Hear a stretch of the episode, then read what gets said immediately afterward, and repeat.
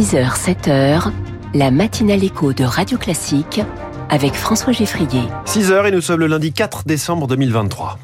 Entre radicalisation, troubles psychiatriques et faux repentir, le tueur du pont de Birakem avait fait allégeance à l'État islamique.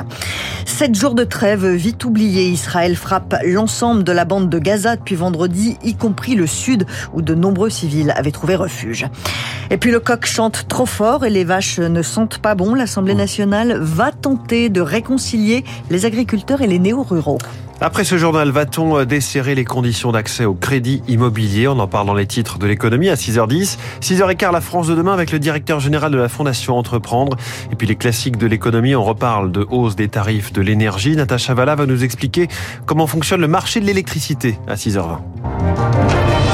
Virginie Fulpin, l'assaillant du pont de Birakem samedi soir, avait fait allégeance à l'État islamique. Mais Armand Rajapour Miandoab a revendiqué son geste au nom de l'État islamique. Il est toujours en garde à vue ce matin pour avoir tué à coups de couteau un touriste germano-philippin et blessé deux autres personnes samedi soir près de la Tour Eiffel. On en sait un peu plus sur son profil aujourd'hui. À 26 ans, il est fiché S. Il avait déjà été condamné pour une affaire de terrorisme en 2016 avant d'affirmer qu'il s'était déradicalisé tout seul. Le producteur le procureur national antiterroriste Jean-François Ricard a laissé entendre hier soir que l'attaque de samedi avait été préparée, Baptiste Coulon. Il y a d'abord ce premier signal, la création de ce compte X, anciennement Twitter, début octobre. L'assaillant présumé y multiplie les publications sur le Hamas, Gaza et plus généralement la Palestine. Puis fin octobre, ses proches, dont sa mère, notent un changement de comportement. Celle-ci avait signalé son inquiétude face à un fils qui se replie sur lui-même, mais rien ne pouvait conduire à de nouvelles poursuites pénales. Déjà condamné pour un projet d'attentat à la défense en 2016, Armand RM a confirmé des liens avec d'autres islamistes radicaux déjà passé à l'acte. Il avait notamment eu des échanges avec l'un des futurs auteurs de l'attentat de Saint-Étienne du Rouvray, mais sans lien avec la préparation de son geste d'après le procureur antiterroriste. Depuis sa sortie de prison en 2020, le jeune homme reste suivi par les services de renseignement pour son islamisme radical. Il faisait aussi l'objet d'une injonction de soins et d'un suivi psychiatrique, un suivi achevé en avril dernier. Un rapport ne mentionnait alors aucune dangerosité d'ordre psychiatrique. Le parquet antiterroriste a donc ouvert une enquête. Elle devrait permettre de mieux cerner le parcours médical d'Armand Rajapour Miandoab, son état psychologique notamment. Gérald Darmanin était l'invité du 20h de TF1 hier soir. Pour le ministre de l'Intérieur, ce drame de samedi soir doit au moins servir à une chose, étendre les compétences des forces de l'ordre.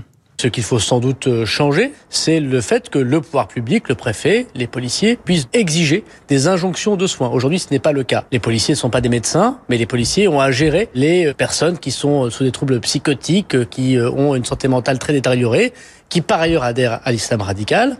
Ils sont nombreux. Ce qui n'a pas fonctionné ou ce qui ne fonctionne pas, c'est quand on est à la fin de la peine. Lorsque le suivi judiciaire est terminé, cette personne reste quelqu'un qui est manifestement radicalisé, mais surtout malade psychiatrique. Et si les médecins décident d'arrêter son traitement, il se passe ce qui se passe aujourd'hui. Armand Rajapour Miyandoab faisait l'objet d'un suivi psychiatrique depuis sa sortie de prison en 2020 et jusqu'en avril dernier. Les troubles psychiatriques peuvent-ils amener les individus radicalisés à passer à l'acte? Pour le psychologue et criminologue Jean-Pierre Bouchard, c'est rarissime, mais il faut rester prudent. On ne connaît pas encore tout de l'état psychologique de l'assaillant au moment des faits. Il faut savoir que la majorité des auteurs d'attentats donc euh, islamistes sont des gens qui ne présentent pas de troubles mentaux ou de troubles mentaux lourds, et notamment au moment des faits. C'est vraiment lié à des mobiles qui tiennent à leur idéologie, qui est anti-occidentale, etc., tout ce que l'on connaît. Donc l'immense majorité ne présente pas de troubles mentaux. Donc il y a un risque de psychiatrisation euh, un peu exagéré de, de, certaines personnes qui passent à l'acte, euh, et dans l'immense majorité, c'est pas vrai. La plupart d'entre eux, et la très très forte majorité, euh, donc, ne sont pas des malades mentaux au moment des faits. Le criminologue et psychologue Jean-Pierre Bouchard pour Radio Classique. Trois proches d'Armand Rajapour Miyandoab sont en garde à vue, dont ses parents, ce qui est habituel après un attentat. L'entourage est placé en garde à vue pour lever les doutes. Gérald Darmanin a insisté hier soir, la France est durablement sous la menace du terrorisme islamiste, a dit le ministre de l'Intérieur, alors que le Rassemblement national attaque le gouvernement sur une supposée faiblesse qui mènerait à ce genre d'attaque. Parmi les tentatives d'explication de l'auteur de l'attentat de samedi, le fait qu'il n'accepte pas la mort de musulmans en Afghanistan ou encore à Gaza, il considère la France comme, je cite, complice de ce que fait Israël à Gaza. À Gaza, justement, l'armée israélienne étend ses opérations terrestres à l'ensemble du territoire. Et avant la trêve, Tsahal concentrait ses opérations sur le nord de la bande de Gaza, en incitant les civils à se réfugier au sud. Mais depuis vendredi et la fin de la trêve, l'armée israélienne frappe aussi le sud. Alors maintenant, comment protéger les civils? Israël ne donne pas vraiment de gage à la communauté internationale dans ces conditions, Marc Tédé. Sous la pression de Washington, l'armée israélienne a publié dès la reprise des combats une carte de la bande de Gaza signalant, selon elle, les zones d'évacuation que les habitants devront quitter en cas de bombardement.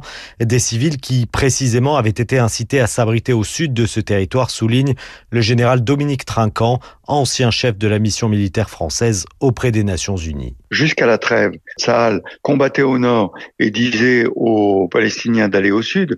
Maintenant, il passe à l'attaque dans le sud, malgré toutes les précautions que pourrait prendre Sahal en prévenant les populations, en faisant des frappes extrêmement ciblées. Il est évident qu'il y aura des pertes parmi la population civile. Ce que reconnaît également Emmanuel Navon, professeur de relations internationales à l'université de Tel Aviv, mais dit-il, des solutions seraient envisagées. Il faudra soit qu'il y ait un redéplacement de la population vers le nord, soit une ouverture de la frontière avec l'Égypte, que la population gazaoui puisse momentanément se déplacer dans le nord de la péninsule du Sinaï pour que Tsahal puisse continuer ses opérations militaires et ensuite permettre à la population civile de revenir. L'Égypte a pourtant toujours refusé d'ouvrir sa frontière pour laisser sortir les civils de Gaza, à l'exception des étrangers et de leurs proches. Au moins 11 morts en Indonésie. Le principal volcan de l'île de Sumatra est entré en éruption hier et des randonneurs ont été pris au piège. 12 d'entre eux sont encore portés disparus. Après les grandes promesses, le retour sur Terre, les délégués des 198 pays présents à la COP28 entrent dans la phase des négociations et vont faire le point sur la mise en œuvre des engagements pris lors des accords de Paris et décider de la façon d'augmenter leurs efforts. 6h07, les personnes âgées se font assez peu vacciner contre la grippe cette année. Oui, les chiffres sont clairs. 500 000 vaccins de moins que l'an dernier à la même époque pour les plus de 65 ans. Pourtant, l'épidémie de grippe a commencé, les soignants s'inquiètent. Il faut que le ministère de la Santé incite les publics fragiles à se faire vacciner. Pour Pierre-Olivier Vario, président de l'Union des pharmaciens d'officine, c'est dans les 15 premiers, prochains jours que tout se joue. Il a fait très beau jusqu'à il y a très tard, donc les gens pensaient pas du tout à la grippe. Euh, après, il y a eu les vacances. Donc les vacances, on sait que c'est pas la bonne période pour vacciner. Les gens bougent et ils sont ils sont pas forcément présents. Et, puis la campagne qui n'est pas une campagne très virulente de la part des pouvoirs publics. Donc maintenant, il faut rattraper ce retard avec le, froid qui arrive et surtout l'épidémie qui commence d'arriver, en particulier dans le Grand Est. Éventuellement, de relancer un message par SMS ou par mail aux personnes les plus fragiles n'ayant pas encore été vaccinées. On a deux semaines avant de le faire. Comme il faut à peu près 15 jours, 3 semaines pour que les, les, les anticorps arrivent et que les gens soient protégés, euh, ben, faut le faire maintenant pour éviter d'engorger les hôpitaux au moment de Noël. Des propos recueillis par Rémi Fister. Il est un peu plus de 6 heures du matin et le coq va chanter. Mmh. Un peu trop fort, non? C'est vrai, il fait du bruit, ce gallinacé. C'est logique. Ces dernières années, plusieurs personnes ont porté plainte contre des agriculteurs pour des troubles anormaux du voisinage. Les députés vont examiner une proposition de loi pour limiter les conflits entre les agriculteurs et les néo-ruraux. Incroyable. Voilà. Alors que 500 procédures judiciaires sont en cours. André Thor est directeur de recherche à l'INRA. Pour lui, la loi ne doit pas se limité aux néo-ruraux. Il n'y a aucune statistique qui montre qu'il y ait une arrivée de néo-ruraux dans les zones rurales à l'heure actuelle. Mais il y a une vraie problématique de la place de l'agriculture dans les zones rurales. Ça, c'est une vraie question et c'est sans doute, et j'espère que ça sera une partie du débat qui se fera, que ça ne sera pas un débat illusoire sur des soi-disant néo-ruraux qui empêcheraient les cloches des églises de sonner ou les coqs de chanter, mais plutôt de se poser la question quelle est la place de l'agriculture dans les espaces ruraux et comment est-elle acceptée et jusqu'à quel point? C'est-à-dire jusqu'à quel point peut-elle aller et que doit-elle faire et comment doit-elle faire pour être mieux acceptée peut-être? André Thor avec Chloé Sénard. Et puis l'OM retrouve des couleurs, une victoire 2-0 contre Rennes hier soir en Ligue 1. Les Marseillais sont 9e au classement. Bon, c'est pas un coq, un emblème de Marseille. On va pas dire Cocorico du coup. Non, mais pas vraiment. Effectivement, 6h10, 6h09, c'est l'heure.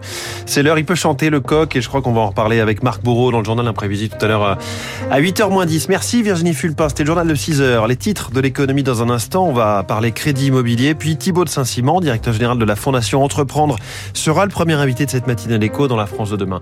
Radio Classique 6h09.